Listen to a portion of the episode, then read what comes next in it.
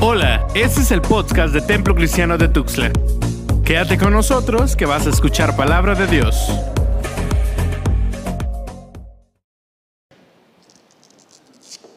El día de ayer estuvimos escuchando al cuarteto Nueva Voz y quemaron las bocinas, estaba pero con todo el volumen allí. Y pensaba que estábamos en un ambiente precioso, celebrando el Día de la Amistad, por supuesto, pero en este, en este contexto musical, muchas memorias y eh, feliz de haber estado allí con mi esposa, por supuesto, recordando otros tiempos. Y hoy estamos aquí en la casa de Dios y de igual manera disfrutando al momento, la estancia que tenemos. Y ahora llegamos al momento de introducirnos a la palabra de Dios. A través de los años he leído personas que han testificado un amor muy especial por el sermón, de la montaña. Y no solamente individuos, también comunidades ah, completas que se han dedicado a estudiar el sermón de la montaña y a ponerlo por obra, a vivirlo, a hacer que esto de verdad encarne y los resultados que se han dado a través de los siglos, muy interesantes. Entonces llegamos a un texto como este con el deseo de escuchar el Evangelio, la palabra del Señor. Quizás una de las formas como podemos apreciar el Sermón de la Montaña es esta rara combinación que tiene de lo que particularmente los luteranos han excedido en su entendimiento y explicación la ley y el evangelio. Los luteranos han trabajado mucho con esto, la ley y el evangelio. Y siempre nos piden a nosotros que cuando prediquemos, prediquemos la ley, porque todos necesitamos de alguna manera algún diagnóstico de cómo está nuestra vida espiritual con el propósito de prepararnos a escuchar el Evangelio del Señor Jesucristo. Porque con el Señor Jesucristo, pues vino el cumplimiento de las promesas ah, de los profetas y también la gran oferta de la transformación del corazón de nosotros los seres humanos. Esta porción que se nos leyó una parte, capítulo 5, los versículos 21 hasta el 37, debería de seguir la lectura hasta el 48, pero en el proceso lo han dividido y esta segunda porción ya no la escucharemos, porque el próximo domingo estaremos ya a las puertas de la cuaresma y entonces estaremos celebrando la transfiguración de nuestro Señor Jesucristo. Permítanme, hermanos.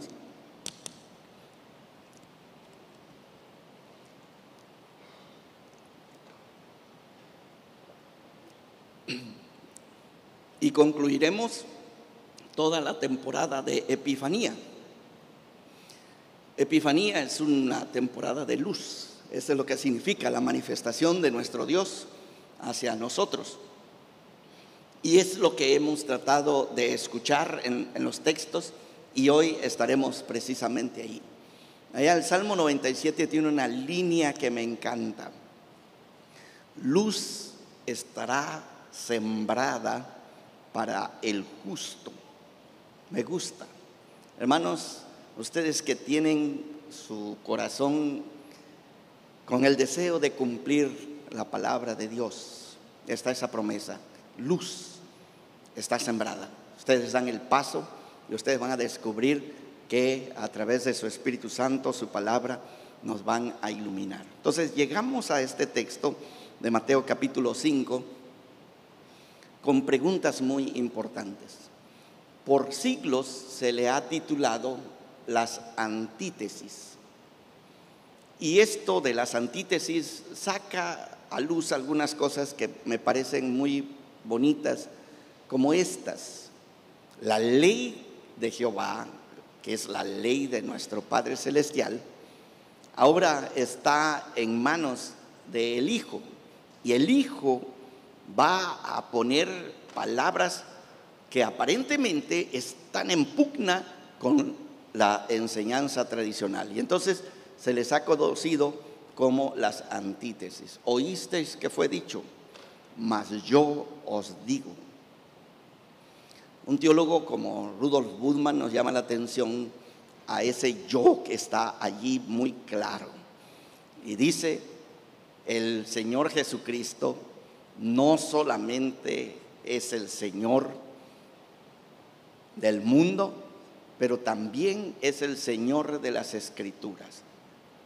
En toda la historia humana, y los judíos pueden testificar de esto, está esta nota.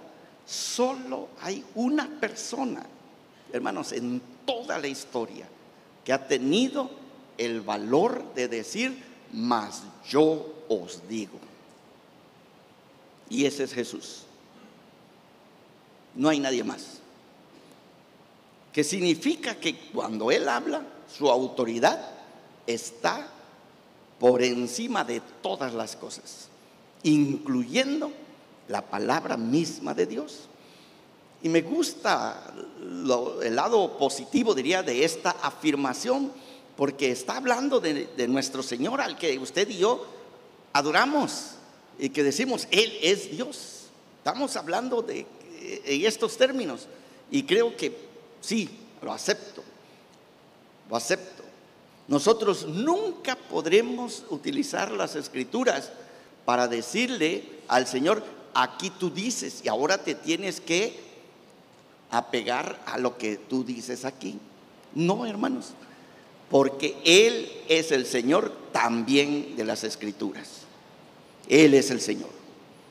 Que significa que Él es el que puede interpretar correctamente la palabra de Dios. Entonces lo escuchamos con mucha atención. Pero este punto de las antítesis creo que merece que nos detengamos tantito. Allá atrás, en, la década de los 50, estaba surgiendo una nueva metodología que la llegamos a conocer como crítica de redacción, los grandes teólogos de aquel entonces, a Willy Marxen, el Evangelio de San Marcos, a Hans Konsemann, el Evangelio de San Lucas, y Gunther Borkham en el Evangelio de San Marcos, eh, de Mateo, estaban trabajando, hermanos, con este nuevo método de interpretación. Y es Borkham el que nos llama la atención a que Mateo es el que está detrás del sermón de la montaña. Si ustedes se toman el tiempo de hacer las comparaciones de los textos con las otras porciones, particularmente San Lucas, ustedes van a encontrar que el orden de las palabras que están aquí y el orden de las palabras que están allá no coinciden, que indica que detrás del sermón de la montaña nosotros tenemos a Mateo.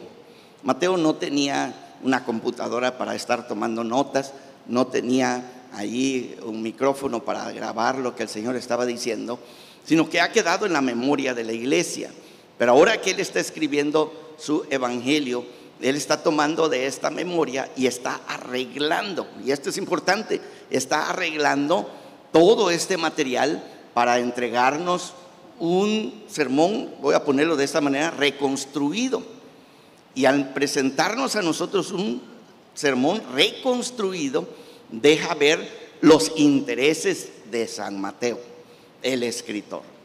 Y allí queremos iniciar, porque el evangelista no ha iniciado como esta interpretación ha venido diciéndonos, no nos presenta antítesis. Oíste que fue dicho, mas yo os digo sino nos presenta bloques con tres elementos, no con dos, con tres elementos. Y yo quisiera que me ayudaran en observar, vamos a observar uno solamente y de allí queremos hablar este, este evangelio que debemos de escuchar. Capítulo 5, versículo 21 dice así.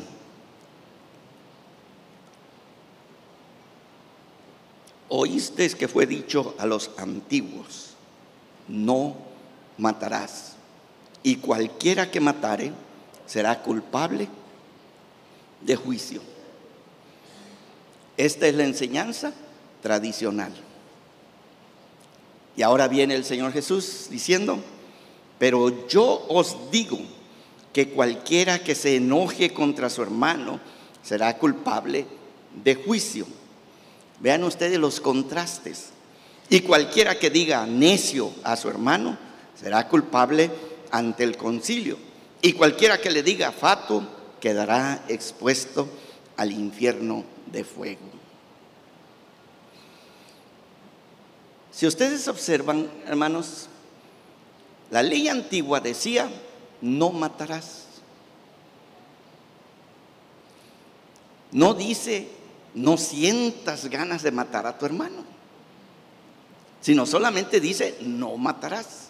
Entonces, nos detiene este mandamiento antiguo en el punto, pues, de meterle un balazo a nuestro hermano o meterle el cuchillo, tirarle una bomba.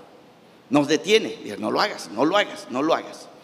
Pero el Señor Jesucristo, al hablar en contra de esta enseñanza antigua, en realidad no está en contra, no es una antítesis, sino sería más una explicación, una profundización, porque no dice no matarás, sino que se va más atrás, porque nosotros empezamos a tener ganas de matar a nuestro hermano en un punto, inició en algún punto, y ese es el punto donde nosotros damos el paso para hacer menos a nuestro hermano.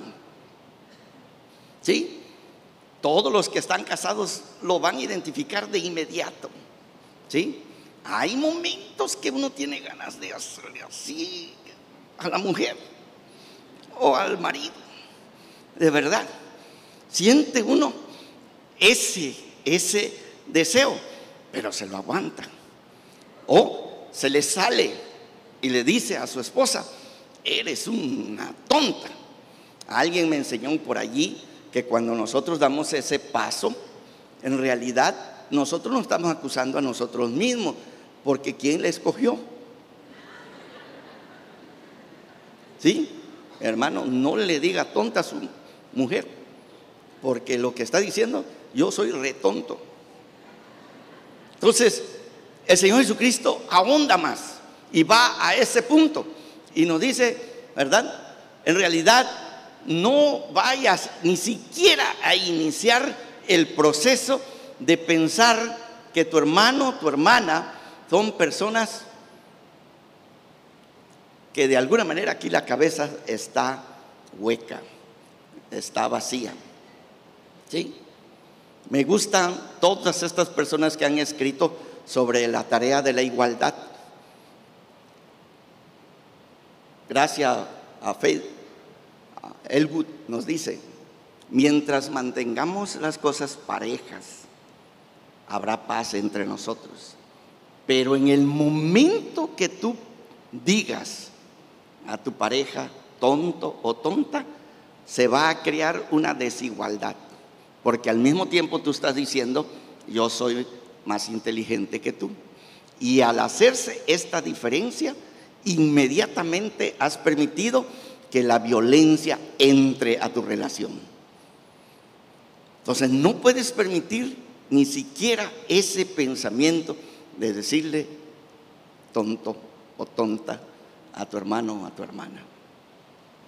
Hay otro escritor, su libro Las siete reglas para las siete reglas de oro para la pareja, me encanta. Su capítulo se llama los cuatro jinetes apocalípticos.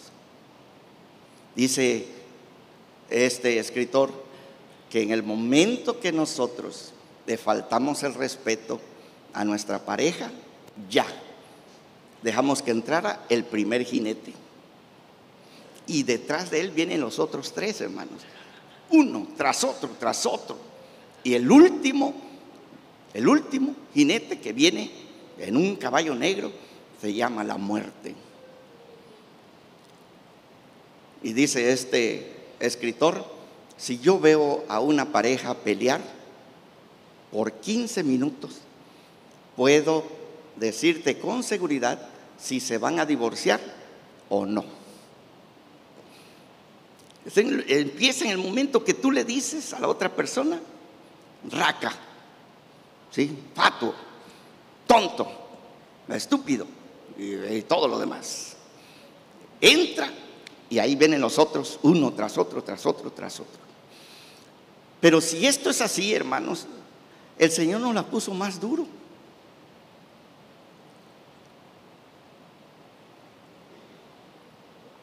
Porque el mandamiento antiguo decía, no matarás. Pero el Señor Jesucristo dice, ni siquiera empieces a pensar que tu hermano tu hermana es menos que tú. Porque ya estás condenado al infierno. ¿Quieren tomar tiempo para confesiones, hermano?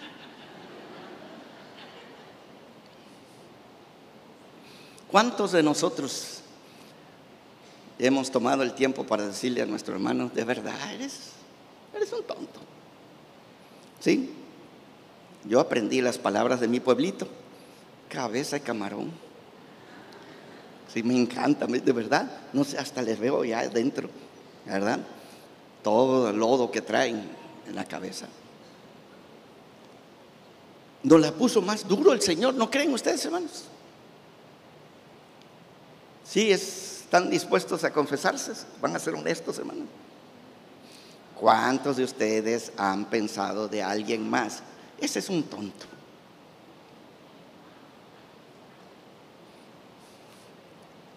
No me hagan pecar, hermanos. Claro que sí, claro que sí. Y entonces, pues, ¿qué es lo que el Señor Jesucristo trajo a nuestra vida? Si estas son las antítesis. Pero lo más terrible de esta interpretación, hermanos, es que esto termina en el versículo 22 y nos deja colgando el versículo 23, 24, 25 y 26, que ahora lo leemos como si fueran ilustraciones, solamente ilustraciones de lo que se está poniendo aquí en pugna, como una antítesis. Bueno, del señor ah, Gunther Borkham para acá han estado trabajando mucho con este asunto de la estructura. ¿Cómo fue que armó Mateo estos textos?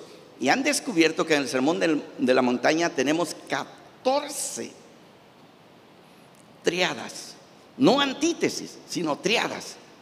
Y tenemos entonces la enseñanza tradicional, la respuesta de Jesús en contra de esa enseñanza tradicional, o la exégesis, la interpretación de eso, pero finalmente en la tercera parte es donde viene el Evangelio. Y el Evangelio es lo que tú y yo queremos escuchar. Sigamos con nuestro texto ejemplo aquí, porque no podemos con todos, ¿verdad? Por tanto, dice el Señor, versículo 23, si traes tu ofrenda al altar y allí te acuerdas de que tu hermano tiene algo contra ti, deja allí tu ofrenda delante del altar y anda, reconcíliate primero con tu hermano y entonces ven y presenta tu ofrenda. Escuchemos esta, esta parte como, como la respuesta como la iniciativa del Señor Jesucristo, como la enseñanza particular para todos nosotros, hermanos. El Señor Jesucristo sabe cómo son los seres humanos, conoce qué hay en nuestro corazón y entonces aquí está tratando de ayudarnos y está proclamando el Evangelio del reino de Dios. ¿Cómo podemos salir nosotros de este deseo de querer matar a mi hermano, a mi hermana? ¿Sí? ¿Cómo puedo yo salir de eso? El Señor me está enseñando. La manera de superar esto es por reconciliarte.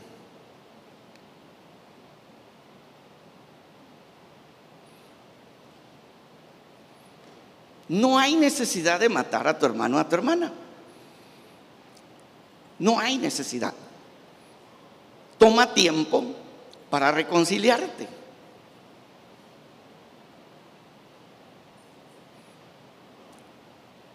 Escuchen en otras partes el Evangelio. Airaos, pero no pequéis. no se ponga el sol sobre vuestro enojo, ni deis lugar al diablo. Pablo escribiéndole a los efesios. Otra vez, hermanos, airaos, pero no pequéis. No se ponga el sol sobre vuestro enojo. ¿Cuánto tiempo nos da Pablo para que nosotros nos reconciliemos, hermanos? Hoy. Es todo lo que nos da. Hoy, hermanos, antes que se vayan a dormir, es tiempo de hablar con mi hermano, con mi hermana. Y para nosotros que estamos casados, pues con nuestra esposa, nuestro esposo. Antes de. Cuando hablamos de las disciplinas espirituales, me encanta que hablamos de las disciplinas espirituales, por ejemplo, leer la palabra de Dios. Leemos la palabra de Dios todos los días, así dice la palabra de Dios, sino que la ley de Jehová medita de día y de noche. Será como árbol plantado junto a corrientes de agua. Cuando hablamos acerca de la oración, de madrugada te buscaré, oh Señor. Tarde, en las vigilias de la noche, busco tu rostro, dice el Salmo 119. En otras palabras, las disciplinas son disciplinas porque son cosas que nosotros practicamos y practicamos y practicamos y practicamos. Pero cuando hablamos de la confesión, no lo hacemos. Escuchaba al doctor Purkaiser allá en el seminario y decía, cuando tú sales en tu carro, si de verdad tienes tus cinco canicas en la cabeza, no estás planeando tener una llanta ponchada, pero en el camino sucede. ¡pum!, explota tu llanta. ¿Qué es lo que haces? Te paras, sacas tu gato, subes tu carro, quitas la llanta ponchada, pones el repuesto y puedes seguir adelante. Pero si se te ocurre que se te ponchó la llanta y dices, no, no me voy a detener, continúas y sigues todavía manejando tu carro, el tambor de la llanta va a arruinar el neumático, lo va a romper. Y si continúas, tu radiador se va a calentar. Y si, continúas, el motor se va a calentar. Y si continúas, vas a arruinar tu motor, lo, lo vas a desvialar y te vas a quedar sin carro. Pues es exactamente lo que nosotros hacemos, hermanos. En vez de tomar el día como el único que tenemos y en la noche confesarnos, oye, se me pasó la mano en esto, perdóname, no debería de haber dicho esto, etcétera, etcétera.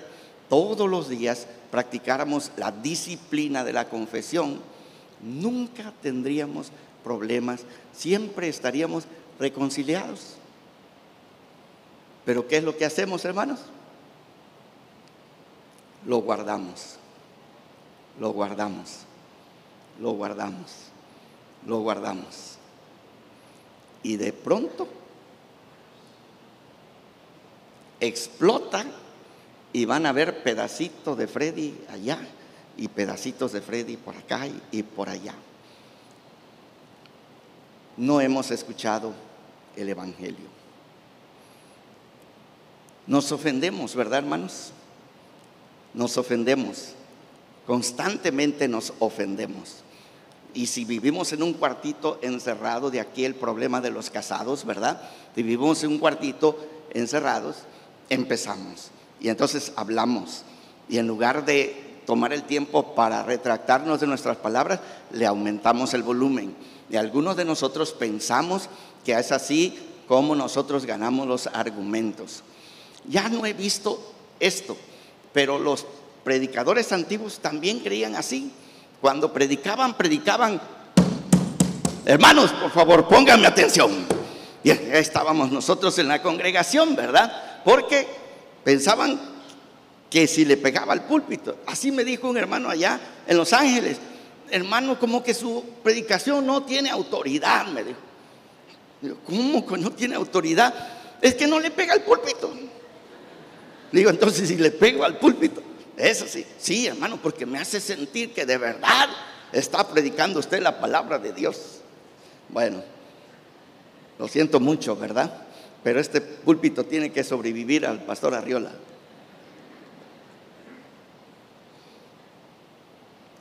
¿Qué pasaría, hermanos, si desde el primer momento que nosotros nos rozamos, nos ofendimos, nos lastimáramos, lo más pronto posible tomáramos la oportunidad para hablar con el hermano?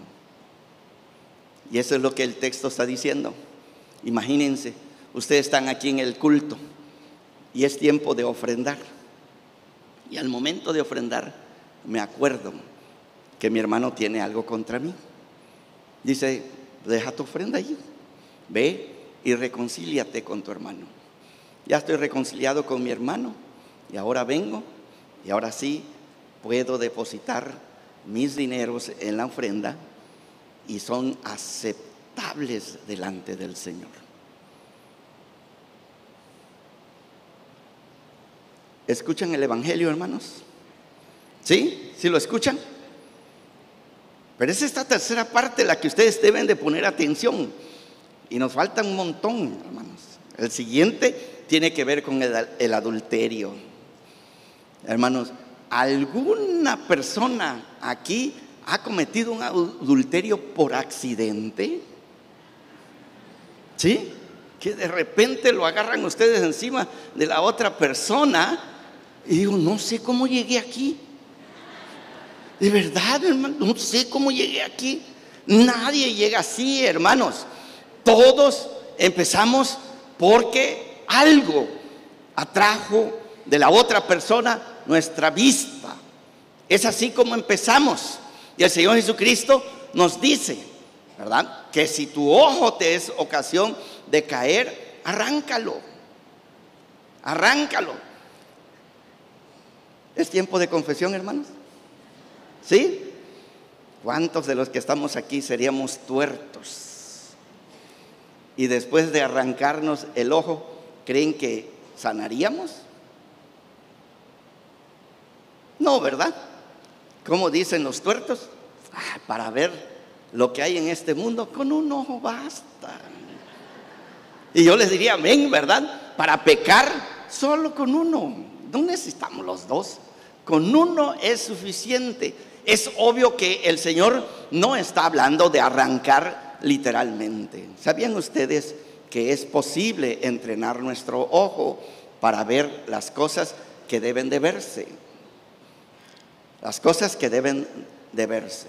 Por ahí leía y lo puse en práctica a ver si es cierto que yo podía ver un comercial de Big Mac, ¿sí? del Mac Trio, es mi favorito, hermanos ver el comercial de la Big Mac y al verlo, doblar mi rodilla y orar por las personas que no tienen nada que comer. ¿Creen que es posible entrenar el ojo?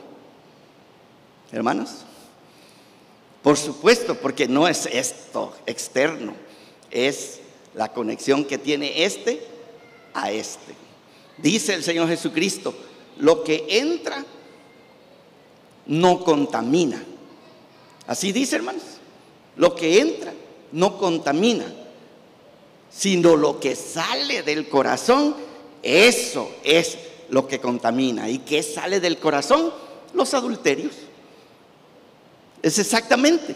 Y entonces nosotros necesitamos entrenar nuestro ojo.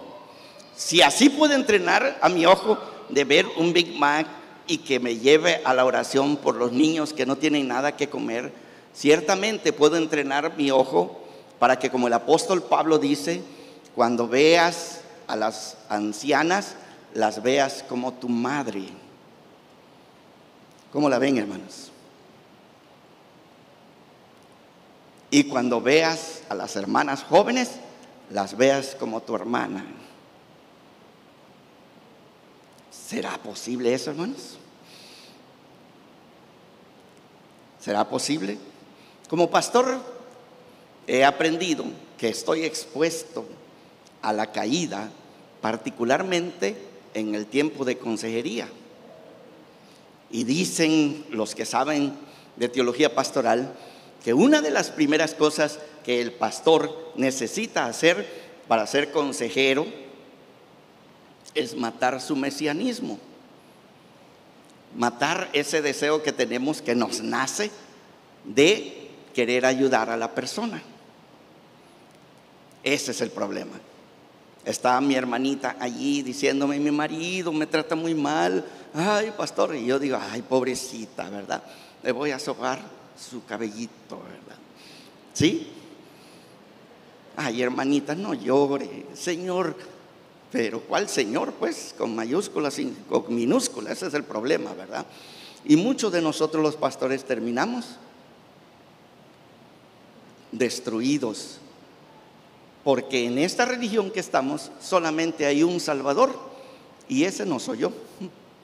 Mi tarea es decirle hacia allá. En el camino he aprendido, le digo, tal vez son trucos, no sé, pero el hecho de anunciarme como cristiano, de anunciarme como pastor de la iglesia cristiana y por lo tanto todo un tren de respeto hacia la otra persona. El Señor Jesucristo nos llama la atención a este punto. Oh, hermanos, si tú, como yo, tenemos este fuego que Dios nos dio que se llama sexualidad, no podemos evitar el ver a la otra persona y sentir deseos de la otra persona pero sí podemos entrenarlo con el poder de nuestro Señor Jesucristo, de su Espíritu, de tal manera que vea a la otra persona con un profundo respeto. Y allí deberíamos estar trabajando, hermanos, porque los adulterios, las fornicaciones, los divorcios están en la lista. Constantemente están sucediendo. No serás el primero, y te aseguro que no serás el último. Detrás de ti vendrán otras personas. El Señor Jesucristo nos dice, hay una solución, hay que arrancar el ojo. Y así podríamos ir, hay que arrancar la mano, hay que arrancar la lengua, hay que arrancar lo que sea necesario. Y creo yo, hermanos, que es exactamente un trabajo no de nosotros, sino del Señor que anunciaba allá en Ezequiel y decía, yo quitaré su corazón de piedra y qué? Pondré un corazón de carne y ahí pondré mi espíritu. ¿Creen ustedes que esto es posible? Si ustedes concluyen, no hermano, no es posible. Le voy a decir a mi hermano, eres un tonto. Y voy a ver a la mujer y la voy a querer. Hermanos, entonces no has escuchado el Evangelio. No tienes ningún deseo de salir de los peligros en que te has metido, sino que estás contento. Y te anunciaría que la destrucción a tu vida vendrá y no lo podrás detener. Tomará tiempo tal vez, pero va a llegar. Señor Jesucristo quiere que tú y yo de verdad obedezcamos la ley de Jehová. Y nos está anunciando precisamente esto. Regresemos allí al versículo 23 que teníamos. Por tanto, si tu ofrenda, ah, si traes tu ofrenda al altar y allí te acuerdas que tu hermano tiene algo contra ti, deja ahí tu ofrenda delante del altar y anda, reconcíliate. Estos son los imperativos del Señor. Reconcíliate primero con tu hermano. Y entonces ven y presenta tu ofrenda. Ponte de acuerdo con tu adversario una segunda, un segundo caso, pronto, entre tanto que estás con él en el camino. No sea que el adversario te entregue al juez y el juez al alguacil y seas echado en la cárcel. De cierto te digo que no saldrás de allí hasta que pagues el último cuadrante. Y tendría que decirles, hermanos, en cada una de, las, de los casos que tenemos, el adulterio, el divorcio, los juramentos, los enemigos, etcétera, en cada uno de estos casos ustedes van a encontrar esta tercera parte. Y en la tercera parte ustedes van a encontrar el consejo de nuestro Señor Jesucristo para poder salir hacia adelante. De tal manera que pudiéramos decir que este texto que tenemos es el camino de la liberación, que está fundamentada en la gracia que nuestro Señor Jesucristo obtuvo por nosotros en la cruz del Calvario. Y son cosas que están allí para que nosotros echemos manos de esta, este anuncio del reino de Dios. Concluyo que no son antítesis, sino que son precisamente salidas de los dilemas en que nosotros nos hemos metido por nuestro estilo de vida y, nuestros corazones que nos jalan en una dirección. La tradición cristiana primitiva, por ejemplo, nunca nos dice que Jesucristo haya evitado el que nosotros nos enojemos. Nunca.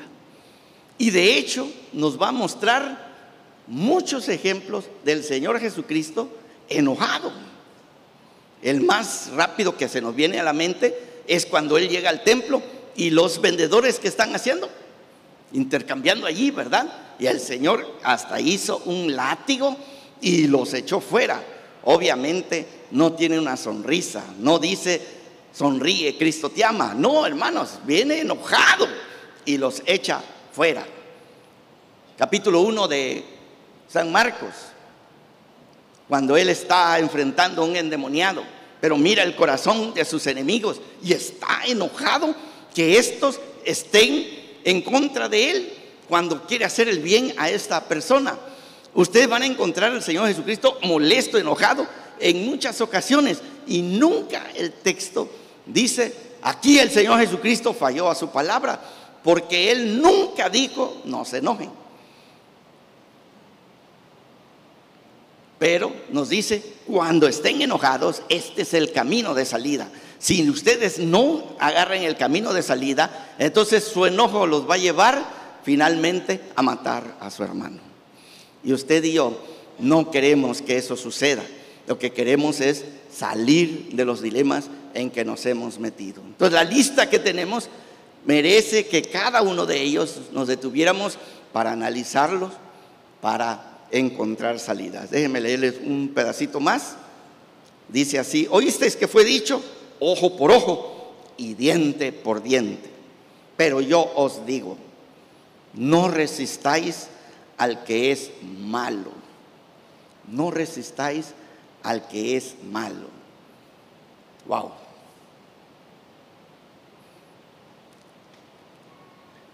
Nosotros lo oímos y decimos, ay, yo puedo ser cristiano, pero hay cosas que no aguanto. Si alguien me dice algo, va a saber cómo me llamo. ¿Sí? Estamos listos, de verdad. Una mejor traducción tal vez nos ayudaría en este punto. Dice así, pero yo os digo, no resistáis con instrumentos o de formas malas me suena mejor el texto, porque hay una larga tradición, hermanos, que nosotros nunca deberíamos de doblegarnos ante el mal. Nunca. ¿Sí? Para mis hermanas que están casadas y sus maridos son violentos, les diría, denle una encarcelada a su marido. Pero bueno, me encantó una hermana allá en Bolhais. Su marido levantó la mano y le pegó. Ningún problema. Llamó a la policía, vinieron, lo recogieron, lo metieron al bote. Ya en, en la cárcel ella vino y lo visitó y le dijo, te quiero mucho. De verdad te quiero mucho. Yo quiero vivir contigo. Pero si me levantas otra vez la mano te va a meter otra encarcelada. Me gustó. Y digo, ese es el evangelio que debemos de predicar. Hermanas, y hablo directamente con ustedes, ustedes no deberían de aceptar ninguna violencia. Ustedes son valiosas, como, como dicen los ministerios aquí en la iglesia, son hijas de quién? El rey. No, no, no, no, no, no. Pero no saque cuchillo y le corte a, su marido mientras duerme, ¿verdad? No, no, no, no, no, no. Tampoco ese es el camino. Si ustedes tienen la oportunidad de ver, por ejemplo, la historia de Mahatma Gandhi, que él cree que este texto es literal, hermanos. Literal. Y él decía, yo creo que debemos de vivirlo. Entonces es un individuo que a través de toda su vida va a sufrir los golpes que le va a dar el imperio británico, pero nunca se va a doblar, nunca. Y lo que logró fue que su país, la India, se independizara. Y inmediatamente viene el siguiente, que es Martin Luther King, que se va hasta la India y tiene entrevista con Mahatma Gandhi y aprende precisamente este asunto. Nosotros nunca deberíamos de doblarnos, nunca, ante el mal. Pero hay formas en que nosotros podemos transformar el mal en bien. Pablo allá en Romanos va a decir, nunca seas vencido por el mal, sino vence con el bien el mal. Nosotros hemos sido llamados por el Señor Jesucristo a vivir una vida de libertad, de dignidad y de amor. No a estar presos en una ley más grande que la ley de Moisés. Imagínense. Imagínense. Entonces, escuchamos esta palabra precisamente como el Evangelio de Dios. Al terminar el Evangelio de San Mateo, él dice, bautizándolos en el nombre del Padre, del Hijo y del Espíritu Santo, y enseñándoles a que guarden estas cosas que yo os he mandado. ¿Y cuáles son estas cosas que yo, que Él nos ha mandado? Pues empezamos con el sermón de la montaña. Imagínense, hermanos, que en lugar de estar enojado con mi hermano, me reconcilio. ¿Qué posibilidades hay que lo mate, hermanos? Demasiadas remotas. Y además vivo en armonía con esta persona. ¿Pueden ustedes imaginarse qué significaría si cada pareja, cada familia, cada trabajador escuchara las palabras de Jesús y las aplicara. Yo los desafío a leer de nuevo el Sermón de la Montaña y buscar esta tercera parte que está allí. Y está allí como luz a nosotros, hermanos, como luz cada vez que damos un paso de obediencia a la palabra del Señor. Señor les bendiga, hermanos. Aguanta. Esto fue el podcast del Templo Cristiano de Tuxtla. Recuerda que tenemos nuevos episodios cada semana. Dios te bendiga.